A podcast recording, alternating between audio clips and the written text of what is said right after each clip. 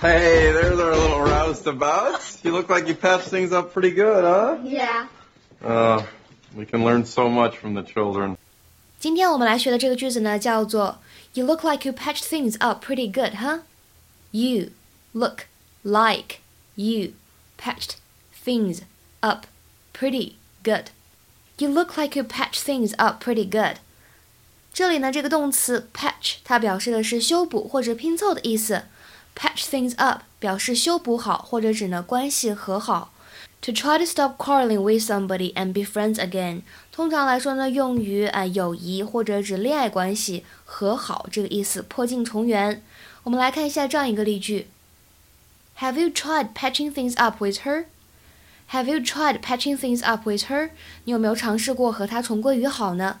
之前在十二月二十九号，我们推送过一条公众号的内容，当中呢讲过一个非常类似的表达：smooth everything over with somebody。smooth everything over with somebody，把和某人之前一些不快乐的事情呢都抛到脑后，不计前嫌的意思。大家如果忘记了的话呢，可以在公众号的历史记录里面翻看一下，温故而知新。